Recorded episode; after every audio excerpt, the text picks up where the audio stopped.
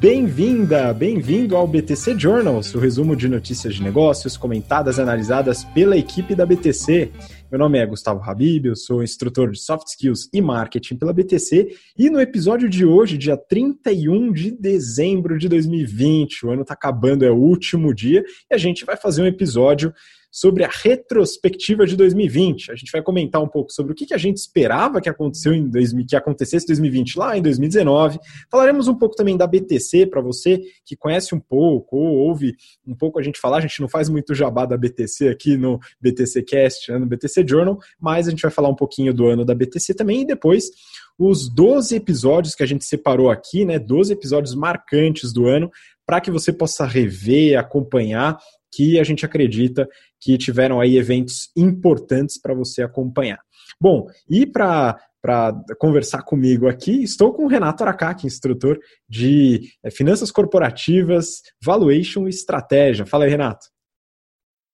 Fala Gustavo, fala pessoal, tudo bem? É, última edição do ano e aqui vai ser um negócio mais informal. A gente vai fazer um bate-papo, não tivemos nada de treinamento de pauta, etc. Então, há duas semanas atrás a gente já fez uma live, né, já para treinar um pouco esse bate-papo e agora a gente vai fazer um bate-papo mesmo bem tranquilo, mas para falar um pouco como foi o ano, né, na nossa visão e quais são as perspectivas para 2021 dentro desse cenário de incertezas. Vamos lá, Habib, vamos começar aí falando um pouco aí do que aconteceu nesse ano, né? Pois é, Renato, mas antes de falar desse ano, né, vou só pedir para você que está ouvindo a gente pelo BTCcast ou assistindo pelo YouTube, dá uma olhada também na nossa página lá no LinkedIn, né? A gente vai falar um pouquinho da BTC, mas lá a gente tem a página, os conteúdos e também a rede de alunos. Então você que é gestor, gestora, quer contratar, tal, você sabe que ali tem uma galera muito boa para você encontrar e fala com a gente também, que a gente faz um direcionamento para você. Bom, vamos lá, Renato. É o seguinte, eu dei uma olhada, você também deu uma olhada lá na nossa retrospectiva 2019, né, onde a gente falou sobre as expectativas para o ano de 2020. É, muita coisa mudou, obviamente, a gente não esperava, né? Ao contrário de alguns é, advogados de contratos de algumas empresas, que a gente comentou, inclusive, esse ano, que esperavam uma pandemia, a gente não esperava por isso. Mas é, o que eu lembro, Renato, que a gente viu naquele episódio, é que a gente adiantou que esse ano seria um ano de prudência, principalmente para os investidores, né, um pouco mais de pé no chão. Então, a gente é, acreditava que 2020 seria um ano em que investidores trabalhariam com múltiplos talvez um pouco mais coerentes, de certa forma, e talvez apostando em empresas mais sólidas. E um outro, uma outra expectativa que a gente tinha é que é, mercados de saúde e educação teriam muitas operações, tanto de IPO como de é, fusões e aquisições. E isso, de certa forma, se cumpriu, né? Como é que, como é que você vê isso aí, Renato? Pois é, é engraçado, né? Revendo lá a edição de, da última edição de 2019, parecia que o ano de 2020 ia ser um ano muito bom. Né? A gente estava com uma perspectiva boa aí para o mercado. Aparentemente, o pessoal até falava, né? Estávamos procurando, estamos procurando mais camelos do que unicórnios, né? Então parecia que os investidores iam colocar o pé no chão, iam começar a ver mais os fundamentos dos negócios antes de fazer as suas, os seus investimentos, para não ter aquelas precificações absurdamente altas, né? Então, isso daí era uma das coisas que a gente tinha apostado bastante que acontecia acontecer. De certa forma, né, dentro dos negócios mais tradicionais, as coisas eh, evoluíram dessa forma. Para para as outras coisas mais né, de aposta mesmo, digital, etc., isso não aconteceu. Mas também o valor de todos os ativos deu uma bagunçada muito grande, né, por causa de pandemia, etc. Mas isso daí foi uma das coisas que a gente falou que ia acontecer. Para os negócios tradicionais, aparentemente isso aconteceu. E aquele ramo, né, os ramos de saúde e educação, foram ramos que a gente viu que eventualmente poderia ter aquele, aquela onda de M&As. E, e aconteceu na parte de saúde, com certeza, na parte de educação, aconteceram alguns grandes M&As, mas não pelas, pelos motivos que a gente tinha colocado, né? Mas porque várias empresas fizeram captação no mercado, né? Porque tinha muita gente fazendo essa, os follow-ons, e aí ficaram com muito dinheiro no caixa, né? Falaram assim, ah, o que eu vou fazer com tanto dinheiro no caixa, né? Vamos fazer algumas aquisições. Então, assim, a gente acertou nos nossos, nas nossas apostas, mas não pelos motivos que a gente tinha desenhado. Pois é, né? O importante é acertar o resultado, viu, Renato? Não importa como chegou lá, viu? Então, tô brincando, hein, pessoal? Não levem isso a sério. De qualquer forma, falando sobre o mercado de educação, né? Uma coisa que a gente viu, claro, em 2020 foi uma adaptação rápida é, das empresas que poderiam ter essa adaptação para operações virtuais. Né? E a gente passou por isso também, e acho que vale a pena comentar um pouco do ano da BTC, até para apresentar um pouco a BTC, para quem, é, quem conhece a gente só pelo podcast, enfim, não é aluno nosso, aluna. Acho que vale a pena comentar, Renato, como é que você viu o nosso ano aqui na BTC em 2020? Olha, é, nosso ano foi uma loucura, né? Então a gente começou com uma boa perspectiva, a gente já estava num ritmo de crescimento aí nas aulas presenciais, cada vez melhor, o NPS subindo, etc. Então a gente estava com uma perspectiva muito boa. A gente tinha alguns planos, lembra, Habib, que a gente sentou em 2019? A gente precisa fazer alguma coisa virtual, vamos fazer um plano de dois anos aí para a gente ir adotando aos poucos, etc., para a gente não canibalizar. Então a gente tinha feito aquele plano direitinho e tal. E a gente começou ah, as turmas presenciais, tivemos uma turma muito bacana, turma de férias, lembra? Primeira turma de férias nossa, legal, muita gente lá né, na, nas aulas, etc.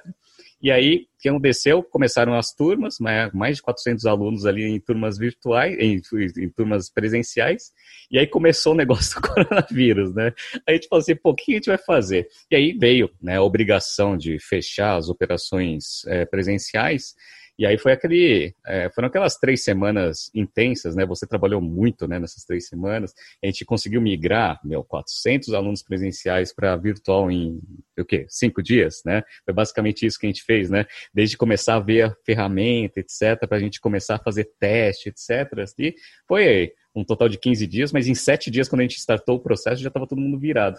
E aí foi toda aquele, né, aquela adaptação.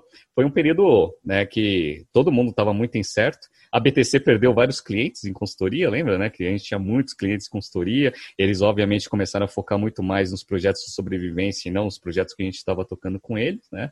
Mas a gente conseguiu ali, de certa forma, fazer uma bela de uma adaptação. Trabalhamos bastante, foi um período muito duro para a gente. E a gente conseguiu, obviamente, tocar operação. E aí, obviamente, né, primeiro semestre, turma de férias em julho e segundo semestre também. Uma coisa que eu acho que a gente fez muito bem, né, Gustavo, você pode até falar, foi aquela nossa, aquela nossa postura, né, em relação aos nossos stakeholders. Você, você lembra do que a gente fez? Sim, claro. A, a, a, gestão da crise, eu acho que, que ela foi muito importante. Inclusive, a gente comentou muito, a gente vai falar num dos episódios aqui da nossa retrospectiva, mas no que tange a BTC, né, essa mudança do presencial para o virtual, ela se deu é, paulatinamente, né? Até porque a gente começou, a gente fez os testes das plataformas já em fevereiro, né? Então a gente ainda nem estava em situação de pandemia e eu já estava é, dando uma olhada em várias plataformas para ver qual que a gente utilizaria, testando várias. Né, a gente acabou optando pelo Zoom, né, que, que tinha uma dinâmica interessante para a gente, para as aulas, para manter a qualidade que a gente acreditava que a gente que a gente trazia tanto para o presencial tentar manter para o virtual, isso a gente acabou fazendo, inclusive nosso, nosso NPS até aumentou um pouco de certa forma, né? Então foi, foi um trabalho muito muito interessante com bom resultado. E um outro ponto foi o treinamento dos instrutores, né? Então a gente conseguiu desenvolver todos os instrutores para ministrarem as aulas. É, todo o nosso material é desenvolvido internamente, né? Então toda a estrutura é organizada internamente na BTC, o que ajuda com que essa qualidade seja mantida. E na comunicação com os stakeholders, né, a gente, tanto com os fornecedores, então os fornecedores de salas que a gente utiliza, todos é, receberam né, durante o primeiro semestre inteiro, mesmo a gente não dando aula, né, nas turmas de férias também, e a gente é, também fez é, os, os, pagamentos para os instrutores que deixaram de dar aula no presencial, né, e, e a gente teve uma diminuição do número de instrutores, mas eles receberam da mesma forma. Então, acredito que a gente. É, isso é muito importante para a gente manter é, agregado todo, todo esse conjunto de pessoas que não só a gente né, colaboram com a entrega de valor da BTC. Então, isso daqui eu acho que foi, foi importante. Um, um, último ponto, acho que vale a pena ressaltar, não sei se tem mais algum outro ponto, mas a gente, apesar de perder os clientes em consultoria, a gente ganhou clientes nos treinamentos corporativos. Então, a nossa divisão de treinamentos corporativos, ela cresceu bastante em 2020, o que é, me surpreendeu, acredito que te surpreendeu também, né, porque a gente ganhou muitos clientes grandes e desenvolveu muitos treinamentos dentro da nossa área de expertise, estratégia, marketing, finanças, é, em um modelo virtual, com interação, com trocas.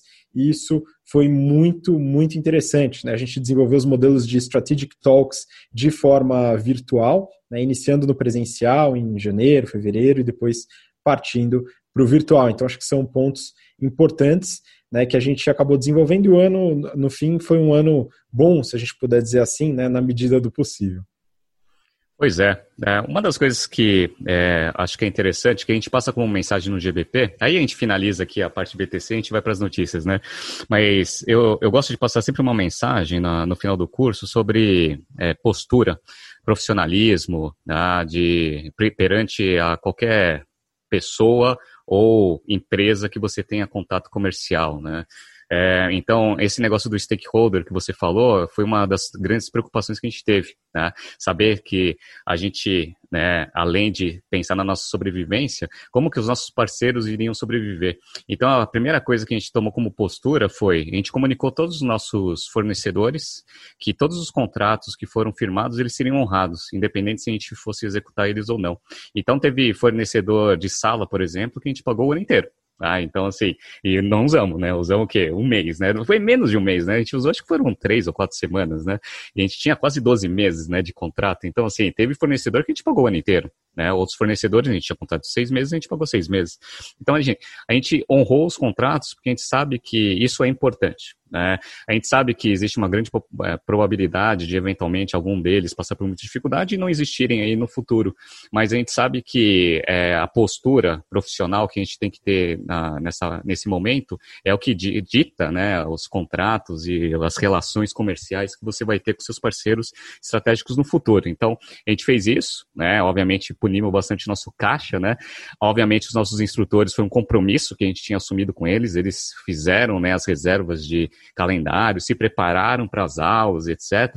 É mais do que justo, a gente né, teve que cancelar as aulas dele, mas a gente faz né, também o pagamento. Então, assim, eu acho que é, isso daí foi um ano de teste para a gente, para a gente colocar né, o walk the talk, né? Você faz o que você prega dentro das aulas. Então, assim, a gente fala muito sobre isso. Eu costumo falar bastante sobre zona cinzenta, né? Eu falo que o esforço de todo profissional depois que se forma é tentar pegar a zona cinzenta, né? Entre o certo e o errado, né? Tem gente que fala assim, né? Tem o certo, tem o errado e tem uma zona cinzenta, né? Tem gente que faz a zona cinzenta ser assim, né?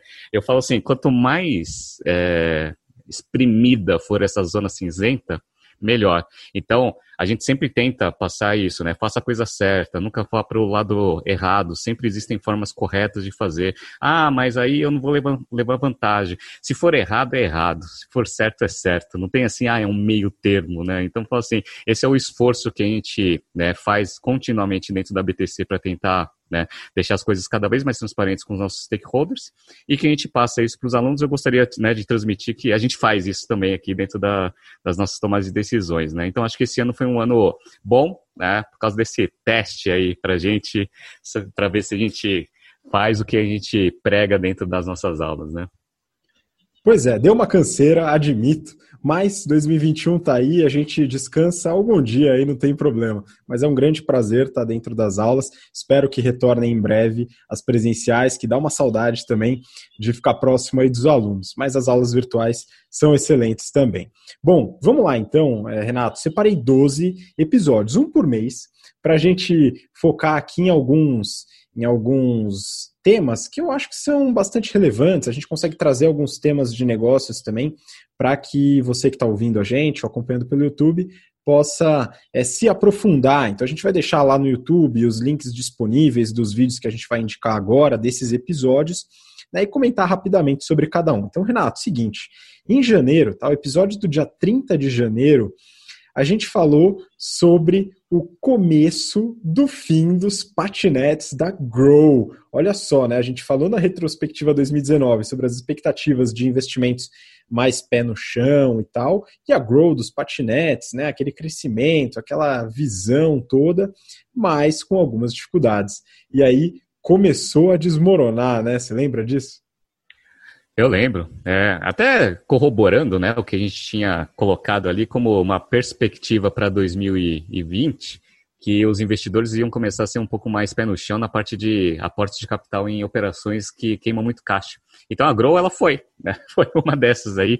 Já em janeiro a gente já noticiou que ela já estava saindo de 14 cidades, que culminou alguns né, dias depois no fechamento total da, da operação. Então essa foi a primeira notícia né? E acho que é interessante vocês reverem esse episódio que a gente conta um pouco, né, da, do que a gente tinha falado, o que eventualmente poderia acontecer com a empresa. Pois é, e no caso aqui, Renato, que eu acho interessante, né, que a gente, você fala muito nas aulas de estratégia, né, tanto sobre é, dentro das cinco forças de Porter, famosas e muitas vezes desprezada pelo pessoal das startups, né, mas quem prestou atenção na sua aula de poder dos substitutos, talvez se preparou melhor para uma situação dessa. E também ah, os aspectos regulatórios e o governo e como ele influencia, tudo isso dentro da teoria de Porter. Então, acho que é importante a gente é, pontuar esses, esses aspectos, porque eles estão dentro dessa queda. Não, e uma. Eu não sei se no episódio eu contei, né? Mas isso daí eu já contei em sala de aula e todo mundo que, que tem aula comigo sabe, né? Me chamaram para investir em uma empresa que virou eventualmente essa Grow aí, porque ela foi ah, junções, aquisições, etc, né?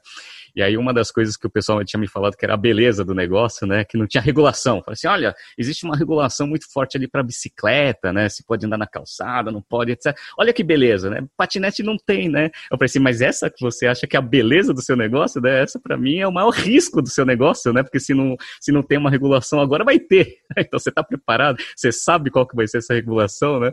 Então acho que isso é interessante. Fora 5% de porta no negócio substituto, esse negócio de regulação é muito interessante muito bem colocado, né? Então não é porque não tem hoje que não pode vir a ter, é trabalho do estrategista da empresa antecipar esses movimentos. Muito bom.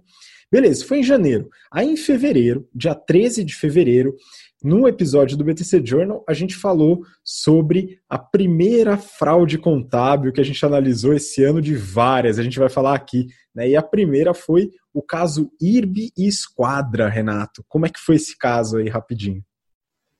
Pois é, todo ano a gente fala sobre fraude contábil, mas este ano especificamente foram várias, várias ocasiões onde a gente retomou o assunto fraude contábil, que a gente ensina em sala né, lá no GBP e agora vai ensinar também no Strategy Finance, é, como que você pega esse tipo de coisa, né? Então, o primeiro foi o da IRB e com a Esquadra, um fundo, achando que a IRB, uma resseguradora, a maior resseguradora aqui do Brasil, é, estava com, estava dando aquela maquiada, né, nos seus resultados financeiros.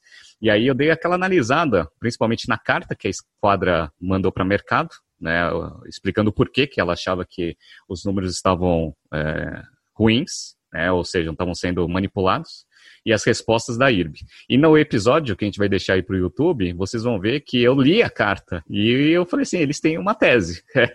é, faz todo sentido, né? Depois volta lá no, no episódio e eu mostro o porquê, né? Que, que faz sentido que a esquadra tinha colocado naquela época. E aí, dois meses depois, foi né, ratificado aí que, de fato, ocorreu uma pequena fraude contábil dentro da operação da, da IB. Mas esse foi o primeiro de muitos que a gente vai comentar aí durante o ano. Pois é, esse alastrou bastante, né? Mas a gente vai comentar sobre outros também. E agora passando de fevereiro para março, e obviamente em março não poderia deixar de falar da crise do coronavírus. Né? Então, no episódio do dia 12 de março, salvo engano, no dia seguinte à declaração de pandemia, tá? Que, que foi declarado lá na OMS e tal, mas ainda sem quarentena, sem nada. A gente analisou, Renato, é, uma crise que estava rolando ali naquele momento do petróleo e a do coronavírus. E eu lembro que a gente via muito nas notícias, ah, a crise do petróleo, ela vai afetar muito os mercados tal. E aqui a gente foi bem claro, né? Eu lembro do episódio, eu revi esse episódio, e a gente falou: essa crise do petróleo ela não vai afetar absolutamente nada, ela é passageira, é uma crise de preço, daqui a pouco ela passa. A do coronavírus já é outra pegada. E aqui eu lembro também das aulas de estratégia, né?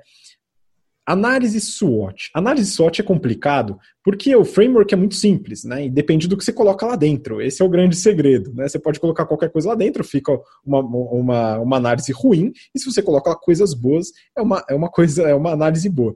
Só que aqui, olha só, fazer esse tipo de análise com uma crise é, epidêmica, pandêmica, né, seria bem elaborado. Né? E aqui a gente falou sobre esse assunto, você lembra? Né? Lembro, lembro. Tava todo mundo apostando mais na, na no, no, problema do petróleo. Tanto é que quando houve a comunicação que a, a Rússia não ia cortar a produção, etc., a bolsa caiu 9, 10%, quase deu break. É, a circuit break no, no, dia, ou deu circuit break no dia, não lembro direito, mas assim, o que todo mundo me falava nas aulas, porque a gente já estava em, em, aula nessa época, era assim, eu pensei, olha, petróleo, ele é um, ele só está com problema de precificação, ah, então, assim, é, ninguém sabe qual que vai ser a demanda correta, muita gente especulando em cima de preço de commodity, etc. É um, um problema temporário, né? Tinha até aqueles contratos futuros com preço negativo, né? Que a galera ficou comprando contrato para especular e se ferrou, né? Aí tinha que exercer o negócio. Beleza. Falei, olha, isso daí com o tempo corrige, né? Vai dar dois, três meses, aí vai dar uma corrigida aí no, no, valor. Beleza. Mas o da, do coronavírus, provavelmente esse aí vai demorar, porque ninguém sabe o que vai acontecer. A gente colocou muito forte ali na, no episódio, assim, ninguém sabe o tempo que isso vai durar. Né? Tinha gente que era super otimista, achava que ia durar um mês, dois meses no máximo tal. Ela assim, pô, pandemia, né? Pandemia a gente não tem o histórico né, de mercado recente para ver como que, como que aconteceu. Então, foi basicamente esse o fato aí de março que influenciou basicamente todos os meses futuros e vem influenciando bastante aí também a nossa perspectiva para 2021. Pois é, aqui a gente viu o poder de fato da economia real, né? Então, o preço do petróleo, as especulações, mercado futuro, derivativos, pode, pode gerar crise, como, enfim, a gente teve uma crise financeira em 2008 muito forte. Só que agora a gente está diante de uma crise real, né? De queda de consumo, porque as pessoas ficam em casa, de, primeiro por medo e depois por, é, por, uma, por uma política de Estado de grande parte dos países do mundo. Então, aqui foi bem importante. Né? E a gente falou os próximos episódios sobre gestão de crise. Então, é o que a gente comentou aqui da BTC, stakeholders e tal, a gente comentou sobre isso nos episódios seguintes. Né? E aí, em abril, né, seguindo para abril, no episódio do dia 30 de abril, a gente falou de um caso bem importante aqui no Brasil, né, que foi o divórcio da Boeing e da Embraer. Né? Então, houve a aquisição tal, e depois o negócio melou, né, Renato? Isso aqui foi bem importante. Sim, esse caso foi muito impactante para a Embraer, porque ela já estava totalmente desenhada para ser uma operação conjunta ali com a Boeing. A Boeing, obviamente, foi muito afetada. A gente falou no episódio do coronavírus, né, que a toda a parte de viagens, hotel, etc., iam ser as mais afetadas e tudo que envolvesse esse segmento, as empresas de aviação e as empresas que fabricam também. E aí houve a desistência. E aí a gente falou né, que várias outras empresas que tinham fechado os M&As recentes pré-pandemia, iam rever os seus contratos para tentar dar aquela meladinha ali. E foi o que aconteceu. Um monte de operação para frente depois, ela não foi concretizada, porque bons advogados colocaram ali nas cláusulas ali, caso houvesse uma pandemia, é, esse contrato não precisaria ser honrado. Então a gente viu lá a Vitória Secret com fundo Private Equity, a gente viu lá um monte de outras operações que foram canceladas aí, né? A Louis Vuitton sentou de novo na mesa para renegociar negociar o preço lá com a Tiffany's. Então foi basicamente isso que aconteceu. Lembrando que em abril foi o auge ali né, da, do, do pânico. Então é, o varejo todo fechado, Ninguém sabia o que ia acontecer naquela época, todo mundo queimando caixa, esperando governos tomarem alguma decisão. Então foi um mês bem caótico esse mês de abril. Pois é. E aí, bom, é interessante comentar como o mercado de aviação, né, ele, além de, de dependente dessa movimentação toda, ele é um mercado, de certa forma, protegido também, né? principalmente falando da Embraer aqui no Brasil. Então vale analisar também. O pessoal falou, ah, a Embraer vai quebrar, tal. Isso, obviamente, ficou longe de acontecer.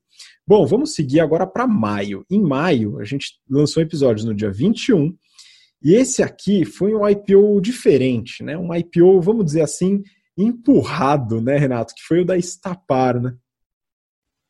Olha, o BTG, ele deu aquela forçada de barra, o mercado, como eu falei para você, em abril parecia que o mundo ia acabar, mas a Estapar tinha conseguido lá a concessão da Zona Azul e tava precisando de dinheiro, né, para fazer a outorga, né, pagar a outorga. E aí eu falei assim, cara, o que eu vou fazer, né? Não tem, vou pegar dinheiro com quem, né? Então os bancos todos, né, também segurando caixa ali porque não sabe o que vai acontecer, vou para mercado.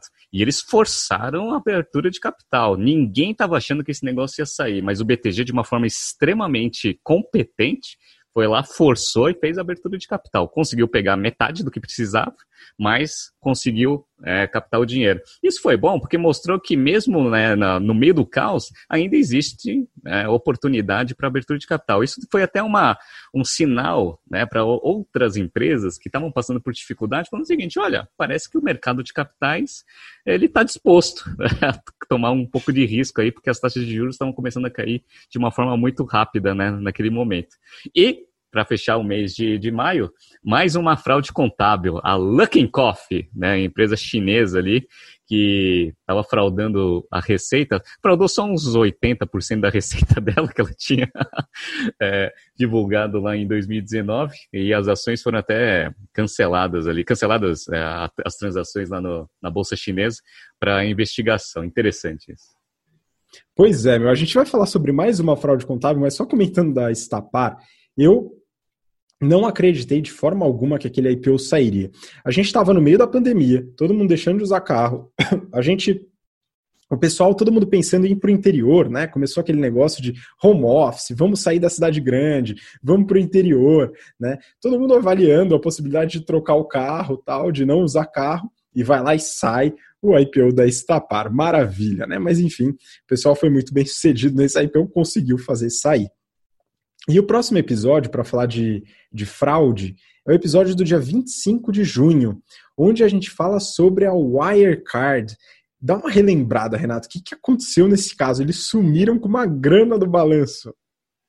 Pois é, a Wirecard, aquela aposta ali também do famoso SoftBank, é um negócio de meio de pagamento que aparentemente era um negócio que vinha crescendo bastante com ações é, negociadas lá na bolsa lá na Europa, empresa alemã, que começou a, a sofrer algum, algumas investigações sobre uma possível fraude contábil. 2 bi de dólares é, provavelmente não existiam no seu caixa. E aí, né, os executivos falando que não, que, que não, faz sentido, tem sim, tem sim, tem sim. Duas auditorias grandes começaram a fazer investigação e descobriram que não tinha mesmo, né? os famosos 2 bi. E aí, obviamente, as ações caíram 90 e poucos por cento, e aí a empresa começou a, a, a vender alguns ativos para começar a levantar caixa. É considerado o caso mais recente, escândalo mais parecido com a Enron, tanto é que o pessoal chama de caso Enron alemão. Isso daí a gente fala nas nossas aulas. Então, estourou esse caso ali em junho. Também começou a se falar bastante, falando sobre meios de pagamento, né, que a Wirecard faz isso. É, a Wirecard até vendeu a operação dela aqui no Brasil para PagSeguro. Tá? Só para vocês saberem um pouco do, do, do, desenrolar dessa notícia. Naquele mês também começou-se a falar, a, o pessoal falar muito sobre o Pix. Então, ah, que o Banco Central está com um sistema de meio de pagamento, etc. e tal, que ia revolucionar né, as transações aqui no Brasil. Então, foi nesse mês aí que começou a se falar bastante sobre o Pix e, obviamente, a Cielo, que a gente já tinha comentado há muito tempo atrás, né, vem comentando há muito tempo, que estava passando por uma situação difícil. Depois desse anúncio, começou a ficar mais difícil ainda a situação da nossa grande Cielo. Pois é, né? Mas o Pix agora ele começou a pegar, né? A gente vai começar talvez a ver uma popularização do Pix nos meios de pagamento. Vamos observar, né? Eu ainda preciso usar, confesso que eu não testei ainda o Pix, mas estou com uma certa curiosidade. Bom, vamos lá. O próximo mês foi julho e a gente falou no dia 2 de julho, né? A gente falou sobre uma empresa que fez uma pequena demissão, né, Renato? Você lembra? Cirque du Soleil. Pois é. O que aconteceu? Logo no começo da pandemia, teve aquele movimento não demita, né? Então não demita, etc e tal, aquele monte de coisa. Perfeito. Né? A gente viu que algumas empresas, elas passaram por esse período de fato sem, demitir, sem demitir, que era um período ali de uns 90 dias mais ou menos. É, algumas outras empresas tomaram algumas decisões mais radicais no curto prazo independente se foi no começo ou depois do não demita, depois que acabou o não demita, as empresas que faziam parte do não demita começaram a demitir, né? até porque já foram, né, já se passa, já tinham, tinham se passado três meses de pandemia e a empresa sem receita, com uma receita muito baixa, ela tem que tomar algumas ações para melhorar os seus resultados, perfeito, tá? Então a gente viu lá a Stone demitiu gente pra caramba, um monte de outras empresas também demitiram, a IMC também fez uma redução de despesa muito grande, só que a, a vencedora foi a Circo de Soleil, né, que a gente fala, eles demitiram mais de 90 95% né, dos quadros, Tudo bem que é tudo temporário, etc. Mas imagina, né? Um dos maiores, é uma das maiores empresas de entretenimento, circo, né, coisas presenciais, etc. No meio da pandemia, receita zero. Então, eles tiveram que tomar uma ação bem radical. Entraram em recuperação judicial e tomaram essa ação radical de redução drástica de despesa. O que a gente percebeu? Né? Isso a gente comentando de julho, estamos agora com olhos em dezembro, de, uh, olhando de dezembro. Todas as empresas que tomaram decisões rápidas de ajuste operacional estão saindo melhor da, da, da crise agora do que aquelas que ficaram lentos, não fizeram os ajustes, ou seja, não tomaram aquelas decisões difíceis que todo mundo precisa tomar. A gente vai falar do Airbnb. O, o próprio Airbnb fez uma redução drástica. Né? Teve, teve todo aquele negócio de carta, né? de ajuste, etc. e tal todas as empresas que fizeram ajustes drásticos em termos de despesa estão melhores hoje, né, do que os peers comparáveis que não tomaram essas decisões. Então foi esse mês aí que começou a acontecer esse tipo de coisa. E para finalizar esse mês, também começou uma coisa meio insana, né, que a, a, a XP e o Itaú começaram uma campanha né, de marketing brigando uma com a outra. Não faz sentido nenhum negócio desse, foi outra coisa que a gente discutiu bastante ali nas aulas, é, dessa briga, né, como que é uma aliança estratégica entre duas empresas, ela né, tem esse tipo de desdobramento. Né? Então foi, foi isso daí também que a gente falou ali no mês de, de, de julho. Pois é, apesar de eu ter achado um grande teatro essa briga, viu, Renato? Ela, ela trouxe uma discussão e uma, e uma, uma análise importante para o investidor, principalmente pequeno investidor, a pessoa que coloca seu dinheirinho suado de todo mês lá e vê onde investir, para entender os conflitos de interesse nos agentes de investimento. Né? Então a, a, a briga se baseou nisso né, em a, XP atacar o Itaú por causa dos gerentes do banco, tradicionais, etc. O Itaú atacar a XP por causa dos agentes autônomos e tal, falando dos conflitos de interesse, e cada uma trouxe à luz os conflitos da outra. Né, e isso é importante para o investidor, para a pessoa que vai fazer essa poupança e investir, é, para ela é, saber do que, que, se trata, né, do que, que o que está por trás dessa briga. Então, acho que no fim, para o stakeholder principal, que é o usuário daquela briga lá, a pessoa que assiste aquela propaganda, foi bom para gerar essa dúvida. Né? Então, só isso, mas é, foi, foi curioso, né? porque é uma coisa que saía bastante do padrão de propaganda do Itaú. Né? Foi o Itaú que começou com essas propagandas um pouco mais agressivas. Bom, vamos seguir para o próximo mês, Renato. Agora, agosto. Né? A gente passou aí, apesar de que já estava no, no segundo semestre, julho, né? vamos para agosto. Em agosto, começou uma operação você lembra que no ano passado a gente falou bastante sobre o leilão é, da, da Magazine Luiza com a Centauro para aquisição da Netshoes. Você lembra, né, Renato? A gente falou bastante esse negócio aí. Lembro, lembro. E eu, eu torcendo lá para Centauro não comprar, né? Pois é, e no fim, deu a Magalu tal, a gente comenta sobre essa estratégia também em aula, né, na parte de negociação, a gente fala um pouco sobre isso, mas é, a, a, gente achou que talvez acontecesse semelhante, de certa forma, é, é, em alguns aspectos teve algumas semelhanças. Foi aquela briga, né? na verdade, aquele embrólio todo da Lynx, né? que estava sendo adquirida pela Stone. Vamos relembrar um pouco disso aí.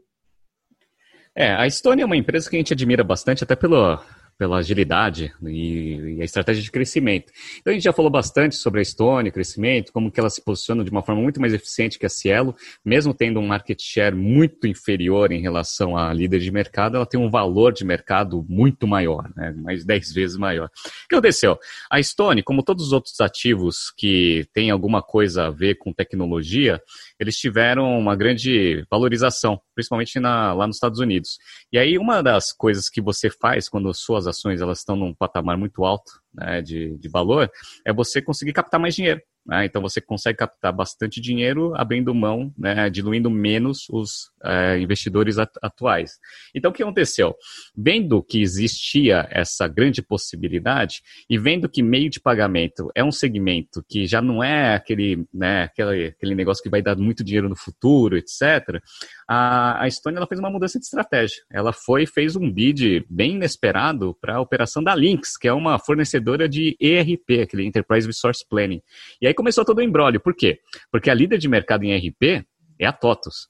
E aí a TOTUS, ela viu a Stone é, com aquele valor de mercado absurdamente alto, fazendo uma operação, fazendo é, um bid para links, assim, cara, eu não vou querer uma empresa desse tamanho, desse valor de mercado, né, com essa agilidade, competindo comigo. E aí foi lá a TOTOS e fez uma oferta também. E aí começaram a pegar como que foi feita a oferta, aí parece que a Stone fez uma oferta para os controladores, né, para os sócios fundadores, que era diferente para os minoritários. Aí começou aquela enrolação que foi, né, se estendendo, a gente está falando de agosto, foi se estendendo até mês passado. Só mês passado que, se, que essa situação fechou. Mas assim, foi esse movimento aí que a gente começou a discutir lá em agosto deste ano. Pois é, isso a gente fala bastante em negociação, né? Quando a gente fala dos contratos, né? E, da, e, principalmente do mapeamento de interesses. Então, quando você fala da diferença dos acionistas majoritários, dos minoritários, os interesses de cada um, a gente precisa fazer esse mapeamento para entender o que, que seria um bom acordo para uma parte ou outra ou para ambas as partes, né? E também o aspecto do próprio das próprias ofertas de outros players, como você comentou da TOTS, né? Entrando possivelmente num processo de leilão que a gente viu acontecer também no setor de educação, né? Se a gente falar da, da Loret aqui no Brasil, né? Sendo disputada pelos principais players aí de educação.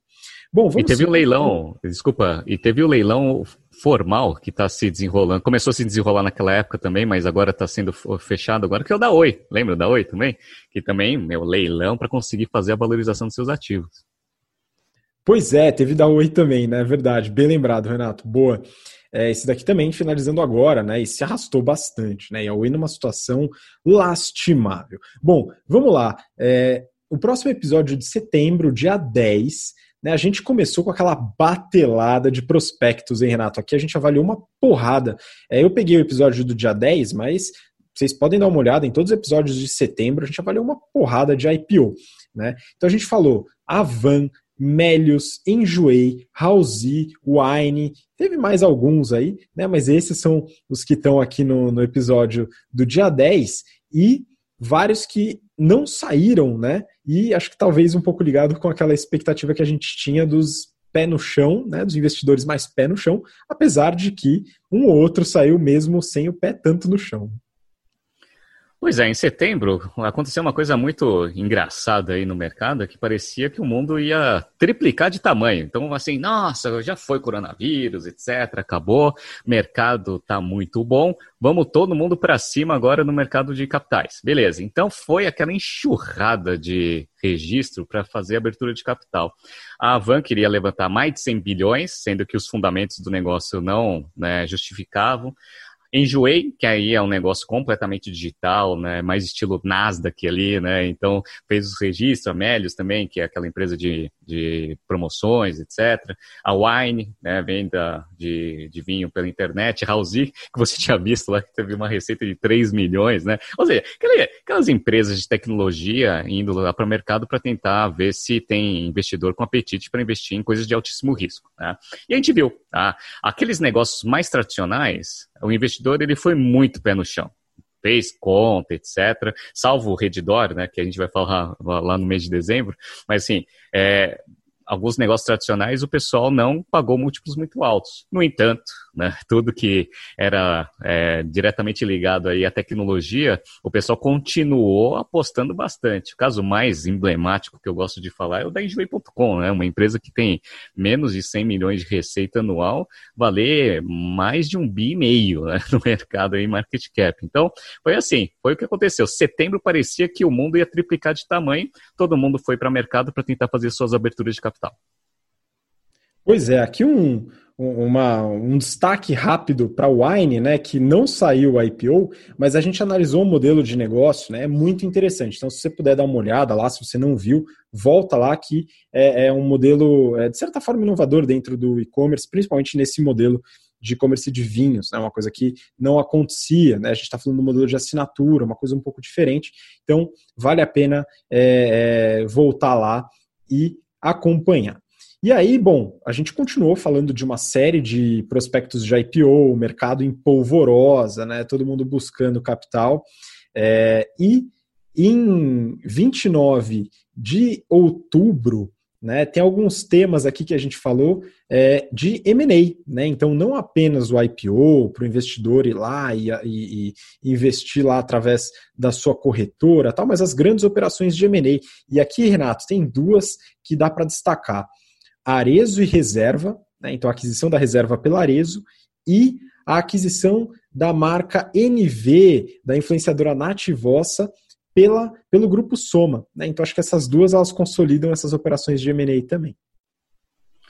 Sim, é, esses mercados que passam por mais dificuldade, alguns ativos que são é, que tem um brand equity, tem algum valor, eles passam por bastante dificuldade de curto prazo por causa do fluxo de caixa mesmo. Então, você, o varejo de moda foi um que foi muito afetado durante o ano inteiro. Então, a gente vê lá Restock com resultados bem ruins, a, a Renner, todas de moda, de uma forma geral, estão com resultados ruins. Estão melhorando né, com a abertura do comércio, mas todas passaram por muita dificuldade. Isso traz algumas oportunidades. Algumas empresas que estão mais bem estruturadas, ou com caixa, ou com, com um modelo de negócio um pouco mais sólido, eles veem aqui esses ativos com dificuldade financeira como boas oportunidades para aquisição. Foi o caso da Arezo, que a gente já fala bastante do modelo de franquia, que é um modelo excelente, gerador de caixa, etc. O maior grupo aí calçadista femini, é, de calçados femininos do Brasil. Foi lá, viu a reserva, aparentemente, né, a gente vai começar a dar uma olhada um pouco melhor nos resultados da reserva. Estava é, passando por, um, né, por esse período difícil, que o varejo de moda como um todo estava passando, viu uma grande oportunidade para aquisição, foi lá e fez aquela aquisição que ninguém esperava. Então, esse foi o primeiro. Segundo foi o Grupo Soma. O Grupo Soma, ele, né, olhando a onda aí dos IPOs, ele fez um, uma, um, um IPO bem sucedido, levantou bastante dinheiro, e aí tá cheio de caixa. Ah, e uma empresa de moda cheia de caixa no meio da crise, o que ela faz, né? Ela espera todo mundo morrer para conseguir comprar. Só que ele comprou um ativo muito bom. Nativossa, a gente avaliou aqui, Nativossa não era um ativo é, em moda que estava passando por por dificuldade. Por quê? Porque era native é, pela internet, né? Então, é, digital native aí o negócio, é, com números excelentes em venda de atacado, venda por metro quadrado das poucas lojas que tem, extremamente nichado, que tem bastante sinergia com o portfólio do negócio. Então, assim, várias aquisições ocorreram, não só essas, mas algumas. A Arezo também fez mais algumas aquisições com é, empresas de que nem a Enjoy.com, né? Eu até esqueci o nome da empresa. Ou seja, a, a Arezo está com uma estratégia de diversificação né, de ramos de atuação, e o Grupo Soma está vendo ativos para fazer aquisição para continuar crescendo é, a sua marca aí e ganhando sinergia dentro das operações. Vamos ver, né? Vai continuar acontecendo porque ainda, né, principalmente com esse Natal aí que eu vi algumas pesquisas aí que foi em torno de 12 a 20%, dependendo do, do segmento, de queda em relação ao ano passado. Em janeiro é tradicional das empresas passaram por bastante dificuldade, né? Porque vendeu bastante aí, agora tem que pagar as contas, né? É, vai ter bastante ativo bom aí para essas duas empresas continuarem comprando. Então, se eu puder já adiantar um pouco aí da perspectiva para 2021, provavelmente vai ter mais M&As aí dentro do mercado de moda. Pois é, o varejo sofreu, Renato. Eu, eu, vi uma reportagem hoje pela manhã falando dos resultados do Natal, né? Eu não estou com a reportagem aqui para falar os números exatos, mas é o índice Cielo, né? Então a gente fala da Cielo, tal, mas a Cielo é um belo, é um, é, a gente pode falar que é que é um termômetro legal para o varejo, né? Porque eles são líderes de mercado, né? De, de adquirência e isso, é, todas as transações, né? muitas transações passam por eles. Então, nesse índice, é, eles avaliaram a queda do varejo como um todo, apesar do aumento do varejo digital. Né? Então, é, mas no total, somando digital e físico, teve uma queda desse Natal para o Natal do ano passado. Né? Então, isso é, é um, é um problema para o varejo, mas algumas marcas ainda assim é, se sobressaem. E no caso, o, a NV é uma delas. Né? Interessante comentar. Bom, vamos para o para o mês de novembro. Aqui no episódio do dia 19, eu acho que foi o IPO mais esperado do ano, viu, Renato? E performou como se fosse também, que foi o do Airbnb, e a gente avaliou no detalhe. Pois é, esse daí era um que o pessoal estava esperando para o ano passado, aí postergou para esse ano, aí veio a crise, aí todo mundo achou que o Airbnb ia quebrar, etc. Eles fizeram um ajuste da operação E aí foram para abertura de capital ali, registrando seu prospecto em novembro. Foi ótimo para a gente conseguir ver né, o, o modelo de negócio, do, do, os números, os financials do modelo de negócio do Airbnb, até para saber se tinha perspectiva ou não. A gente viu que os números eram bons, apesar da queda, mas tinha uma perspectiva muito boa, porque é ciclo de conversão de caixa invertido, uma marca muito boa, etc. E estava com uma expectativa de captar dinheiro, até porque os investidores estavam é, ávidos aí por opções de, de IPO de empresas com esse patamar aí de tamanho. E aí foi muito bem sucedido, né? a valorização de mais de 100% no primeiro dia, o negócio aí vale mais de 90, quase 100 bilhões de dólares. Então, é, foi, a abertura de capital só foi em dezembro, mas em novembro a gente teve acesso, finalmente, aos números desse, dessa grande operação. Muito bem sucedido essa abertura de capital, assim como o da DoorDash, que a gente também avaliou em novembro o prospecto para abertura de capital em dezembro. Foi, foi o maior IPO aí de 2020 lá na Bolsa Americana. Pois é, extremamente bem sucedido. E eu li uma outra reportagem com aquele professor, você lembra dele, o Scott Galloway, da New York University. Ele tem um livro muito legal, chama The Four, né, que fala basicamente sobre o histórico os modelos de negócio das quatro líderes de tecnologia. E ele fez uma previsão, viu, Renato? Ele falou que nos próximos anos o Airbnb vai passar o número de quartos das maiores quatro empresas de hotelaria do mundo, né? Então, vamos ver, ele adora fazer essas previsões, né? Como sempre, muitas ele acerta, muitas ele erra também. Né? Vamos ver o que, vai acontecer com essa. Né? Mas é interessante, o Airbnb foi um IPO de sucesso. E para fechar, né, em dezembro, no dia 3, a gente falou sobre um, um M&A também bastante relevante, que foi do Slack pela Salesforce. Né? Esse aqui também foi bem interessante. Sim, é, o ano de 2020 ele também foi marcado por várias, é, re, vários reposicionamentos de portfólio e estratégias das empresas de tecnologia. Então a gente viu a Microsoft voltando e dando muito foco na sua estratégia de cloud, né, em toda a parte de cloud híbrido, né, na parte de serviço, não só na parte de, pro, de prover o cloud, mas também fazer toda a parte de programação na nuvem, etc., e serviços para empresas. É, a gente viu também a Oracle fazendo vários movimentos também, se posicionando para competir nesse segmento. A própria Amazon, que é líder em cloud, em, em termos de market share, mas também né, se posicionando e fazendo algumas aquisições, e a Salesforce não, não, não saiu é, sem nenhuma aquisiçãozinha em 2020. Foi lá, já tinha feito a compra da, da, de uma empresa de CRM, e agora fez a compra da Slack, que a gente avaliou aqui no BTC Journal, acho que foi ano passado, né, em 2019, abertura de capital. Você mesmo analisou os números, né, Habib, de uma ferramenta, que é o Salesforce fazendo mais um movimento aí para se tornar uma empresa líder nessa parte, tanto de CRM, BI e a parte de software de gestão. Ah, então, mais uma empresa e pagou um múltiplo gigantesco. Então, como que está acontecendo ali no mercado da, de tecnologia nos Estados Unidos. Todos os ativos estão super precificados. É, Salesforce aproveitou aí para fazer uma aquisição pagando caro, porém o próprio valor de mercado da Salesforce também está esticado. Então, vamos ver aí como que vão ser as próximas é, aquisições dessas empresas e os próximos reposicionamentos de portfólio também para essa competição dentro do cloud.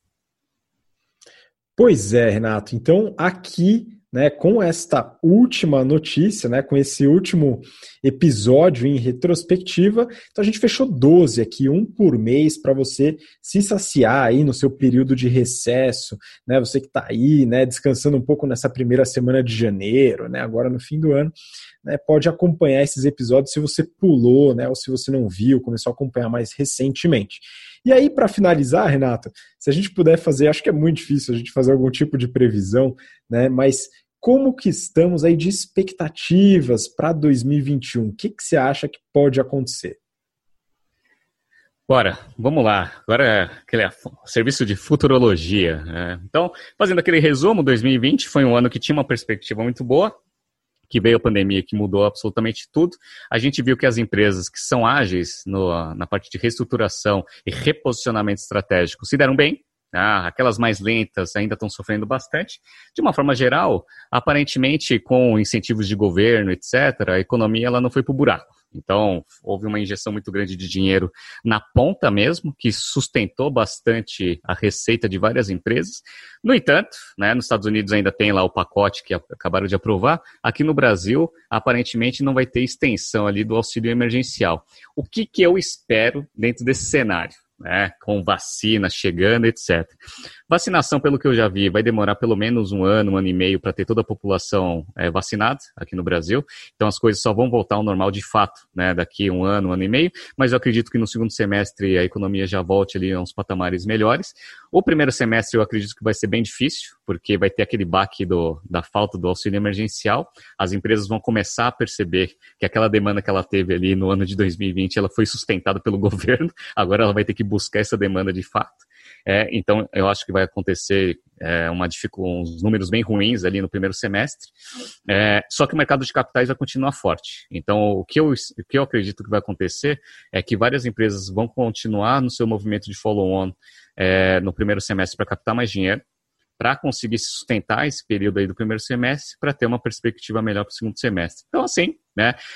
Vamos ver se o balanço vai ser positivo, mas eu ainda sou meio é, conservador. Acredito que 2021 ainda vai ser um ano de recuperação muito lenta, até por causa de todos as, os os, as contas que a gente abriu aí que a gente vai ter que pagar, né? Então houve muita emissão de dinheiro, muitas empresas ficaram extremamente endividadas aí durante a pandemia. O nível de desemprego foi sustentado ali por vários auxílios emergenciais ali, auxílios do governo que, que vão cessar. Então, nível de desemprego alto, com menos dinheiro na economia e com as empresas extremamente endividadas, primeiro semestre não tem uma perspectiva muito boa. Mas eu acredito que o segundo semestre vai ser um pouco melhor ali. Vamos ver como que vai acontecer aí esse, esse ano. E como que você pensa que vai ser? Pois é, Renato, eu, eu, eu, vejo um pouco mais fora do Brasil. Acho que no Brasil tá, essa perspectiva está tá bem alinhada com aquilo que eu acredito também. Fora do Brasil, eu vejo alguns, é, algumas tendências. Né? Então, resultados das eleições americanas, é, é, e um, um, um direcionamento para expansionismo fiscal forte. Né? Então, essa, é, é, esse fortalecimento né, do, do, setor privado através do investimento público, né, do dinheiro é, colocado aí para o para o público ou para as empresas através de crédito, todo o quantitative easing que eles fazem nos Estados Unidos, Europa e Japão, enfim, isso deve continuar e se fortalecer, né, o que vai trazer liquidez e pode eventualmente é, gerar algum reajuste aí nas empresas, nos valores de mercado, que a gente vê um pouco esticados demais, tá? Então, é capaz que esse reajuste aconteça em 2021. Né? Eu, não, eu não me assustaria, né? eu estou me preparando para isso, inclusive. É, um outro aspecto importante é o e-commerce. Né? Então, dado a continuidade dessa, dessa política de restrições que a gente tem devido à quarentena, é, eu acredito que o e-commerce vai continuar se fortalecendo nessa medida é, é, relativamente alta que a gente viu esse ano. Né? Então, o e-commerce ele tem uma tendência de se fortalecer, mas a velocidade aumentou. Eu acho que ela vai continuar alta. Então, é muito importante para as empresas que faça parte da estratégia delas, principalmente as que têm varejo, varejo físico, de fortalecer o varejo digital. Só que elas têm que se preparar para a gestão de caixa, porque como a gente avaliou em muitas empresas aqui, é, parece um contrassenso, né, mas o e-commerce costuma queimar mais caixa do que as operações do varejo físico. Né? Então, a gente viu isso em muitos prospectos analisados aqui e muitos resultados de empresa também. E um outro ponto, Renato, aí já um pouco mais é, questionável, né, discutível, né, é muito difícil verificar essa tendência, mas é, algumas ações antitrust nos Estados Unidos contra as empresas de tecnologia podem eventualmente ir para frente. Né, obrigando, por exemplo, o Facebook a se desfazer de alguma das suas operações, como Instagram, ou, ou é, WhatsApp, ou o Google se desfazendo de alguma de suas operações, devido a esses processos é, de anticompetitividade. Né? Se eles vão para frente ou não é uma dúvida, mas é uma possibilidade, ao meu ver, razoavelmente alta. Então eu tomaria um pouco de cuidado é, nessa parte de tecnologia, apesar de que as empresas são muito sólidas, né, muito grandes, e mesmo se desfazendo de uma operação, não teria tantos problemas assim, mas é, acho que vale a pena tomar uma certa cautela. É, e até colocando um, um, fator aí que você colocou sobre esse negócio do, do dos órgãos antitrust aí da, das grandes empresas de tecnologia, lá na China já começou esse movimento. Né? Então, aquele o maior IPO que, da história, que seria aquela Ant Company, né, do, que é o meio de pagamento ali do Alibaba, ele foi, ele não foi para frente por causa de regulação lá da China, né? Eles perceberam que o Alibaba ficou muito grande, começou a tomar aquelas ações anticompetitivas. Isso daí para a economia como um todo não não é bom, tá? Porque você é, tem um grande player que ele ou usa práticas anticompetitivas para destruir seus concorrentes ou vai lá e compra, você até é, desincentiva a inovação dentro do seu segmento. Então, aparentemente na China eles estão já em, colocando algumas restrições em relação a isso, Aí, vamos ver se na Europa, a Europa está mais avançada nessa discussão aí, como você mesmo falou, aí, principalmente em Google, Facebook, vamos ver como que esse negócio vai evoluir tanto lá na, na Europa quanto nos Estados Unidos. É, eu acho meio difícil, eu vivi a época do domínio da Microsoft, vi que mesmo sendo acusada e foi para a corte, etc e tal, sempre no final tem um acordo ali que as coisas é, são ajustadas ali, então não aconteceu absolutamente nada, não teve cisão, não teve nada, mas aparentemente agora com esse cenário, vamos ver como que tanto corte europeia quanto americana vão se é, colocar em cima desses, desses grandes conglomerados de tecnologia. A China está querendo dar esse primeiro passo, vamos ver se os outros vão dar também, né? Pois é, não, a questão da Microsoft que você colocou é bom também para a gente poder ter essa, essa realidade né, da, dos fatos. Mas um outro ponto, Renato, que eu particularmente gosto muito, a gente falou em alguns episódios do ano, né, o fortalecimento do setor agro. Então, a gente teve uma certa. Foi, foi, de certa forma subestimado em detrimento das empresas de tecnologia, e durante a quarentena a gente viu que o que de fato alimenta as pessoas não é os stories do Instagram, mas é a comida que aparece na mesa. Então, o setor agro ele foi muito fortalecido e ele, de certa forma, é, salvou muitos empregos e é, uma boa parte da economia no Brasil e em várias partes do mundo. Não, sem dúvida. Né? Quando tem uma pandemia e aí a gente vai para o básico, a gente percebe o que o que vai fazer a diferença ali no final ali, né?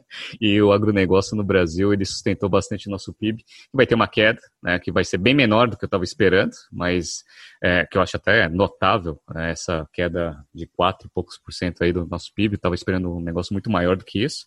É, e segurou bastante mesmo a operação e vem crescendo. É, algumas operações que a gente gosta. A gente falou bastante, várias empresas de agro em vários setores estão é, com prospecto cana-de-açúcar, a gente viu de, de madeira, grãos, a gente vê o preço de algumas commodities aumentando bastante. Então, assim, parece que o agronegócio vai ter uma perspectiva muito boa para 2021, continuando, sustentando nosso resultado aí pro, pro, pro próximo ano. Pois é. Bom, e com isso, então, finalizamos o BTC Journal em 2020. Né? Então, Renato, manda aí sua despedida para o pessoal do BTC Journal de hoje e do ano. Né? Pessoal, muito obrigado por ter acompanhado aí o, o ano inteiro. Foi um ano difícil para todo mundo, mas espero que tenha sido relativamente bom o saldo no final.